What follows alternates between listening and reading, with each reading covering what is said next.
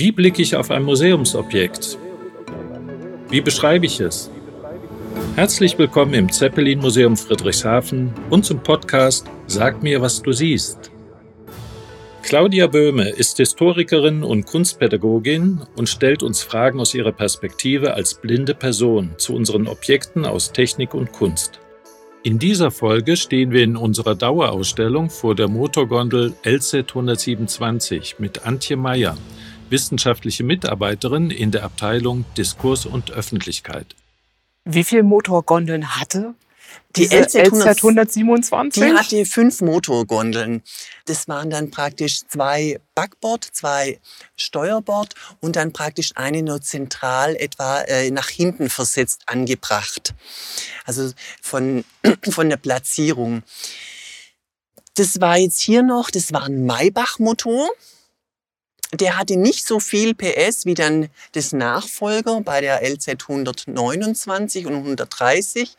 Da waren es ja Dieselmotoren und hier haben wir aber immerhin, dieser Motor hatte ungefähr 580 PS. Und was für ein Gewicht hatte der? Das ist tatsächlich nie gewogen worden.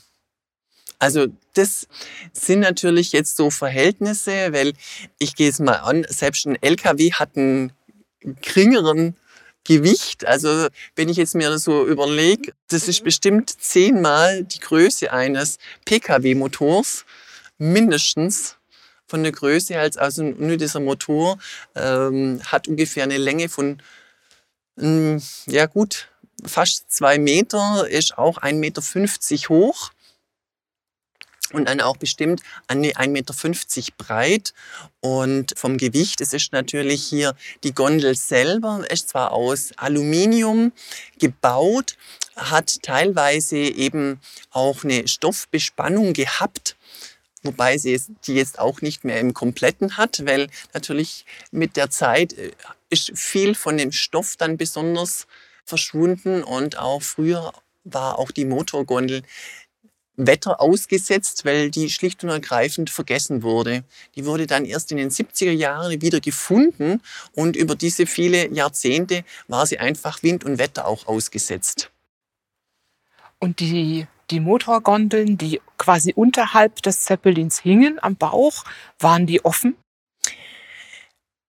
Ähm, also heißt jein. auch, waren die Maschinisten Wind und Wetter ausgesetzt? Nein, also das ist wie so ungefähr so eine Kapsel.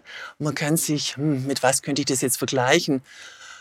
Hm, ja, eigentlich wie ein, irgendwo letztendlich doch auch wie eine Eiform hat's. Nicht mhm. ganz so filigran, aber doch so die Form erinnert schon. Also auch hier hat man versucht, so eine aerodynamische Form hinzubekommen, dass möglichst wenig Luftwiderstand ist.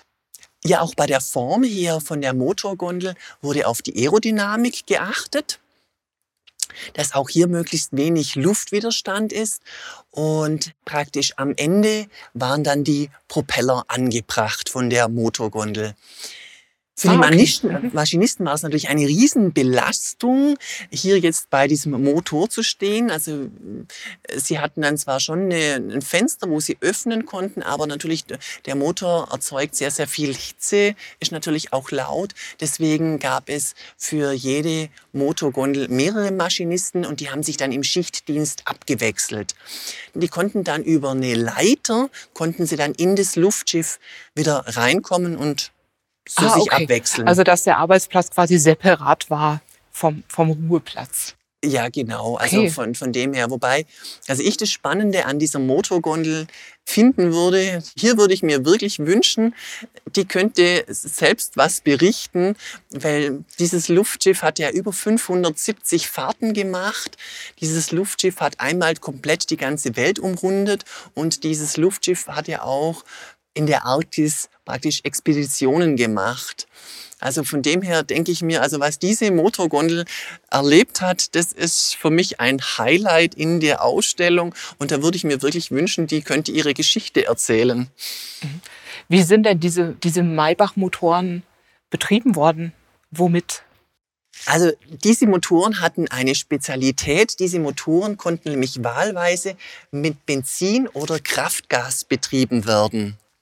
Und sogar die Umstellung war sogar bei laufendem Motor möglich. Und außerdem konnte man die Motoren direkt steuern, so dass man praktisch auch dieses Luftschiff rückwärts, also den, den Motor rückwärts laufen lassen konnte. Also so, hat dass auch einen Rückwärtsgang, dass dieses ganze Luftschiff sich auch rückwärts bewegen konnte. Richtig, genau. Und dann halt einfach diese, genau so, dass praktisch die Fahrt gedrosselt Mhm. werden konnte und somit man hat den Rückwärtsgang eingelegt, um, um, wie zu sagen, auch zu bremsen. Okay. Können Sie sagen, wie viel Treibstoffmenge mitgenommen worden ist oder wie viel Treibstoffmenge nur ein einziger Motor brauchte? Oh, ähm, hm. Also ich denke, Ausgangspunkt der Frage ist, so ein Motor ist ja äh, schwer. Und zwar Richtig. richtig schwer, davon haben wir fünf. So ein Luftschiff startet, landet aber nicht gleich wieder. Heißt, ich muss eine gewisse Menge Treibstoff mit an Bord haben. Nochmal Gewicht dazu. Beeindruckend ist, glaube ich, dass Luftschiffe riesige Massen waren. Also richtig schwere Monster, Ja, die man geschafft hat, doch auch anzuheben. ja, also äh, solche Luftschiffe wogen ja voll beladen bis zu 200 Tonnen und die Treibstoffmenge sind ungefähr zwischen 40 bis 60.000 Tonnen. Also das sind einfach so Dimensionen, wo ich mir tatsächlich selber gar nicht vorstellen kann, weil das ist einfach so viel Gewicht und wenn man dann immer von dem wohligen Dahinschweben oder so in Ja, die Luft abheben genau. und dann ich im Vergleich mir vorstellen soll, das ist wie wenn ich so eine ja, eine ganze Elefantenherde dann in die, in die Luft, Luft- äh, Luft heben möchte Ja. und das dann so leicht und locker aussieht. Also schwer vorstellbar, aber ist wirklich durch dieses enorme Traggasvolumen möglich. Und auch dieses Luftschiff, diese LZ 127, wo ja diese Motorgondel her ist, hat ja dann auch eine Länge von 237 Meter. Ja, auch das ist, müssen wir uns mal vorstellen, was das für eine gigantische Länge auch gewesen ist, über 200 Meter lang. Also verglichen, ich habe jetzt nicht so im Petto, was ein Flugzeug an Länge hat, aber das hat ein Luftschiff ein Vielfaches. Hm, Das Oder Flugzeug hat Meter? ungefähr 75 Meter. ja, Also der Airbus A380 sind wir ungefähr bei 75 Meter. Dann sind es ungefähr drei Airbusse 380 hintereinander. Ja. Ja, ansonsten ist es wirklich, wenn man s- so davor steht, auch sehr spannend, diese Konstruktion. Also einfach auch hier alles vernietet worden. Und auch wenn man sich nicht vorstellt, man hat trotzdem auch hier versucht, an Gewicht zu sparen, was möglich ist, aber einfach trotzdem noch diese Stabilität zu bekommen. Und auch hier also einfach unten auch dann diese Bretter eingefügt. Aber wie gesagt, von der Technik her war natürlich auch die Verbindung dann mit dem Kapitän immer gegeben. Also für die damalige Zeit wirklich, denke ich mir, alles an Technik da, was es gab. Ja, man muss auch sagen, dass, also mein Eindruck ist, dass die Menschen, die an Luftschiffen gearbeitet haben, die haben das mit all ihrem Leib und all ihrer Seele getan und all ihrer Kraft und vielleicht auch all ihrem Geld. Die waren echt dahinter und hatten, ich will nicht sagen nur das, aber im Wesentlichen haben sich die Gedanken um Luftschiffe gedreht.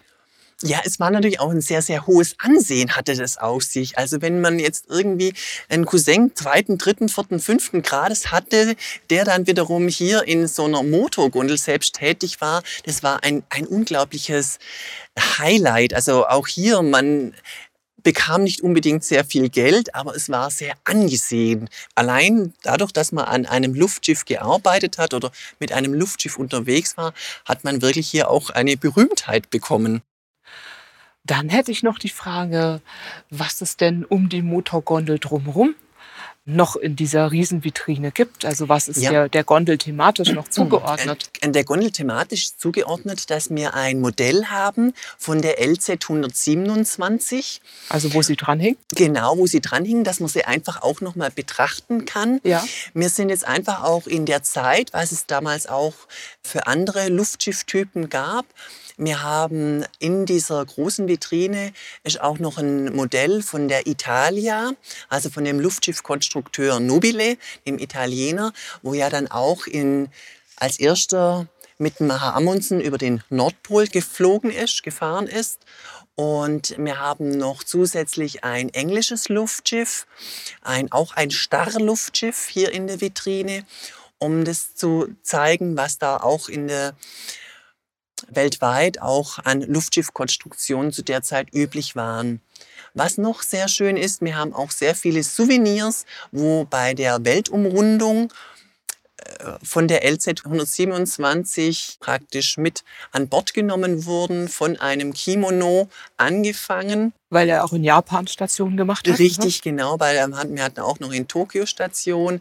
Es ist dann auch noch eine Schaufel dabei von der Arktis-Expedition von der LZ 127. Also es dreht sich einfach auch um die Fahrten von der LZ 127 hier in dieser Vitrine. In, in welcher Zeit sind wir da? Wir sind Ende der 20er Jahre, mhm. also 1920er Jahre. Ja, zum Begriff Starrluftschiff habe ich noch mal die Frage, warum Starrluftschiff? Ähm, was unterscheidet das von anderen Typen? Also ich versuche es immer ganz plastisch. Also es hat ein komplettes Gerippe. Es hat praktisch die Form, ist immer die Form, bleibt stabil, ob jetzt Gas drin ist oder nicht. Es gibt ja dann auch noch Prallluftschiffe. Prallluftschiffe bedeuten, die bekommen ihre Form nur durch den Gasinhalt. Also nur wenn Gas in diesem Luftschiff drin ist, dann bekommt es auch seine Form. Die Italia im Vergleich ist zum Beispiel ein Kiel-Luftschiff. Das hat dann praktisch nur, also Kiel-Luftschiffe gehören zu den Halbstar-Luftschiffen. Das äh, hat dann praktisch nur wie gesagt, wie im Schiff unten den Kiel, auch hier ein festes Gerippe und auch hier bekommt ein, ein Halbstar-Luftschiff und Kiel-Luftschiff bekommt die Form nur durch den Gasinhalt. Und wenn die ein Gerippe haben, dann ist quasi eine Außenhaut drüber gezogen. Richtig, genau. Also das, was, was dann das Luftschiff nach außen abschließt, sagen wir mal. Und ja. Genau. Ich will nicht sagen dicht macht, aber dass es den Körper so gibt und seine Form. Genau, so, so müssen wir im Prinzip wie, wie bei uns auch unser Knochengerüst und über draußen ist unsere Oder wie Haut. wenn wir Socken anziehen. Ja, genau so. so. Genau, einfach einmal so drüber ziehen, genau so. Und natürlich das Gas ist dann nochmal extra verpackt. Ja. Ja, also wie gesagt, hier eben, wir versuchen einfach auch hier, immer, hier in den Vitrinen auch diese Vergleiche dann auch zu haben, dass man auch so sieht, was haben andere gemacht, was fand zu der Zeit auch noch statt. Ja, dann bedanke ich mich für den Gang durch den Vitrineninhalt und fand das sehr spannend, also dass man auch über einen Motor was sagen kann, also auch wo der sich befindet, wie er hängt und vielleicht auch für Nicht-Techniker das Arbeiten, vielleicht nicht genau wie arbeitet der Motor, aber das Arbeiten von Motoren, von Motor und Mensch eine interessante Sache ist. Also Dankeschön. Sehr gerne. Das war Sag mir, was du siehst aus dem Zeppelin-Museum Friedrichshafen mit Claudia Böhme. Gefördert wird das Podcast-Projekt vom Zentrum für kulturelle Teilhabe, eine Einrichtung vom Ministerium für Wissenschaft, Forschung und Kunst Baden-Württemberg. Der Podcast ist Teil des Pilotprojekts Mitbestimmungsorte, gesellschaftliche Teilhabe am Museum fördern.